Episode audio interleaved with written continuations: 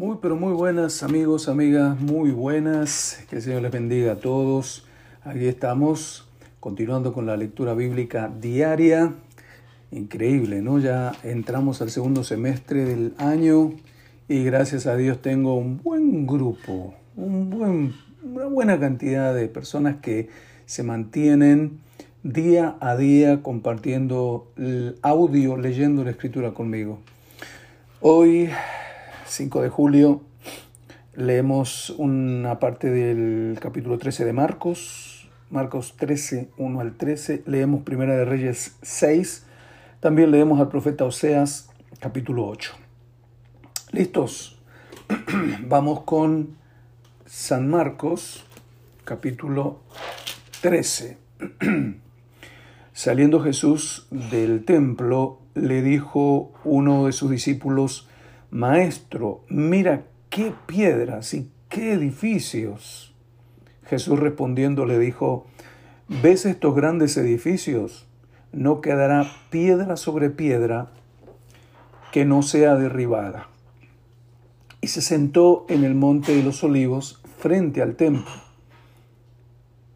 Y Pedro, Jacobo y Juan y Andrés le preguntaron aparte, es interesante, el Señor nos dio la bendición de estar en, Israel hace unos años y él, donde él se sentó en el Monte de los Olivos, em, está justamente frente a la, entrada principal de aquellos tiempos y, y ¿cómo se llama? Hoy se mira el, domo dorado, el templo musulmán, pero ahí estaba el templo. Entonces desde las afueras Em, se mira a lo lejos, son como unos tres kilómetros más o menos, se miran los muros de Jerusalén, las puertas, y también se miraría el templo de una posición muy interesante desde el Monte de los Olivos, de donde Jesús se ubicó con sus discípulos a contemplar el templo. Entonces Pedro y Jacob y Juan Andrés le preguntan aparte, dinos, ¿cuándo serán estas cosas? ¿Y qué señal habrá cuando todas estas cosas hayan de cumplirse? Jesús respondiéndoles comenzó a decir, mirad que nadie os engañe, porque vendrán muchos en mi nombre diciendo, yo soy el Cristo, y engañarán a muchos. Mas cuando oigáis de guerras y de rumores de guerras, no os turbéis, porque es necesario que suceda así, pero aún no es el fin porque se levantará nación contra nación y reino contra reino, y habrá terremotos en muchos lugares, y habrá hambres y alborotos, principios de dolores honestos. Pero mirad por vosotros mismos, porque os entregarán a los concilios, y en las sinagogas os azotarán, y delante de gobernadores y de reyes os llevarán por causa de mí para testimonio a ellos. Y es necesario que el Evangelio sea predicado antes a todas las naciones pero cuando os trajeren para entregaros, no os preocupéis por lo que habéis de decir, ni lo penséis, sino lo que os fuere dado en aquella hora, eso hablad, porque no sois vosotros los que habláis, sino el Espíritu Santo. Y el hermano entregará la muerte al hermano y el padre al hijo, y se levantarán los hijos contra los padres y los matarán. seréis aborrecidos de todos por causa de mi nombre mas el que persevere hasta el fin, éste será salvo. El que persevere hasta el fin, éste será salvo. Llegamos a el momento en que Salomón edifica el templo. Primera de Reyes capítulo 6. En el año 480 después que los hijos de Israel salieron de Egipto, el cuarto año del principio del reino de Salomón sobre Israel, en el mes de Sif, que es el mes segundo, comenzó él a edificar la casa de Jehová.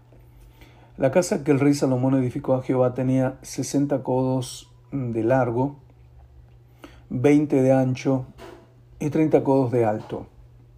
Y el pórtico delante del templo de la casa tenía veinte codos de largo a lo ancho de la casa y el ancho delante de la casa era de diez codos. E hizo a la casa ventanas anchas por dentro y estrechas por fuera. Y edificó también junto al muro de la casa aposentos alrededor, contra las paredes de la casa alrededor del templo y del lugar santísimo, e hizo cámaras laterales alrededor. El aposento de abajo era de cinco codos de ancho, y el de en medio de seis codos de ancho, y el tercero de siete codos de ancho, porque por fuera habían hecho disminuciones a la casa alrededor para no empotrar las vigas en las paredes de la casa. Y cuando se edificó la casa, la fabricaron de piedras que traían ya acabadas, de tal manera que cuando la edificaban, ni martillos ni hachas se oyeron en la casa, ni ningún otro instrumento de hierro. La puerta del aposento de en medio estaba al lado derecho de la casa y se subía por una escalera de caracol al de en medio y del aposento de en medio al tercero. Labró pues la casa y la terminó y la cubrió con artesonados de cedro. Edificó asimismo el aposento alrededor de toda la casa de altura de cinco codos, el cual se apoyaba en la casa con maderas de cedro. Y vino palabra de Jehová a Salomón diciendo, con relación a esta casa que tú edificas, si anduvieres en mis estatutos e hicieres mis decretos, y guardares todos mis mandamientos andando en ellos, yo cumpliré contigo mi palabra que hablé a David tu padre, y habitaré en ella en medio de los hijos de Israel, y no dejaré a mi pueblo Israel. Así pues Salomón labró la casa y la terminó, y cubrió las paredes de la casa con tablas de cedro, revistiéndolas de madera por dentro, desde el suelo de la casa hasta las vigas de la techumbre. Cubrió también el pavimento con maderas de ciprés. Asimismo hizo al final de la casa un edificio de 20 codos de tablas de cedro desde el suelo hasta lo más alto. Así hizo en la casa un aposento que es el lugar santísimo. La casa, esto es el templo de adelante, tenía 40, 40 codos y la casa estaba cubierta de cedro por dentro y tenían talladuras de calabazas silvestres y de botones de flores. Todo era cedro, ninguna piedra se veía y adornó el lugar santísimo por dentro en medio de la casa para poner allí el arca del pacto de Jehová. Y el lugar santísimo estaba en la parte de adentro, el cual tenía veinte codos de largo, veinte de ancho y veinte de altura. Y lo cubrió de oro purísimo. Asimismo cubrió de oro el altar de cedro. De manera que Salomón cubrió de oro puro la casa por dentro, y cerró la entrada del santuario con cadenas de oro y lo cubrió de oro. Cubrió pues de oro toda la casa de, arriba abajo y asimismo cubrió de oro todo el altar que estaba frente al lugar santísimo. E hizo también en el lugar santísimo dos querubines de madera de olivo, cada uno tenía diez codos de altura. Una ala del querubín tenía cinco codos y la otra ala del querubín tenía cinco codos así que había diez codos desde la punta de una ala hasta la punta de la otra. Asimismo el, el otro querubín tenía diez codos, porque ambos querubines eran de un mismo tamaño y de una misma hechura. La altura de uno, del uno era de diez codos, y asimismo la del otro. Puso estos querubines dentro de la casa en el lugar santísimo, los cuales extendían sus alas, de modo que el ala de uno tocaba una pared y el ala del otro tocaba la otra pared, y las otras dos alas se tocaban la una a la otra en medio de la casa. Y cubrió de oro los querubines, y esculpió todas las paredes de la casa alrededor de diversas figuras, de querubines, de palmeras y de botones de flores por dentro y por fuera, y cubrió de oro el piso de la casa por dentro y por fuera. A la entrada del santuario hizo puertas de madera de olivo, y el, y el umbral y los postes eran de cinco esquinas y las dos puertas eran de madera de olivo, y talló en ellas figura de querubines, de palmeras y de botones de flores, y las cubrió de oro. Cubrió también de oro los querubines y las palmeras. Igualmente hizo a la puerta del templo postes cuadrados de madera de olivo, pero las dos puertas eran de madera de ciprés, y las dos hojas de una puerta giraban, y las otras dos hojas de la otra puerta también giraban y talló en ellas querubines y palmeras y botones de flores, y las cubrió de oro ajustando a las talladuras. y edificó el atrio interior de tres hileras de piedras labradas y de una hilera de vigas y una hilera de vigas de cedro. En el cuarto año, en el mes de Sif, se echaron los cimientos de la casa de Jehová. Y en el undécimo año, en el mes de Bul, que es el mes octavo, fue acabada la casa con todas sus dependencias y con todo lo necesario. La edificó pues en siete años. Siete años edificando la casa del Señor, con sumo cuidado, con con mucha, mucha atención a todos los detalles. Terminamos la lectura de hoy con el profeta Oseas, capítulo 8. Sigue reprendiendo Dios al pueblo, esta vez específicamente por la idolatría.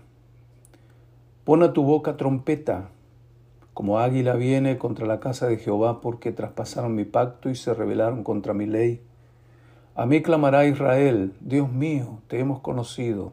Israel desechó el bien, enemigo lo perseguirá. Ellos establecieron reyes, pero no escogidos por mí. Constituyeron príncipes, mas yo no lo supe. De su plata y de su oro hicieron ídolos para sí, para ser ellos mismos destruidos. Tu becerro, oh Samaria, te hizo apartarte. Se encendió mi enojo contra ellos hasta que no pudieron alcanzar purificación porque de Israel es también este, y artífice lo hizo. No es Dios, por lo que será deshecho en pedazos el becerro de Samaria, porque sembraron viento y torbellino segarán. No tendrán mies, ni su espiga hará harina, y si la hiciere, extraños la comerán. Devorado será Israel, pronto será entre las naciones como vasija que no se estima porque ellos subieron a Siria como asno montés para sí solo, Efraín con salario alquiló amantes.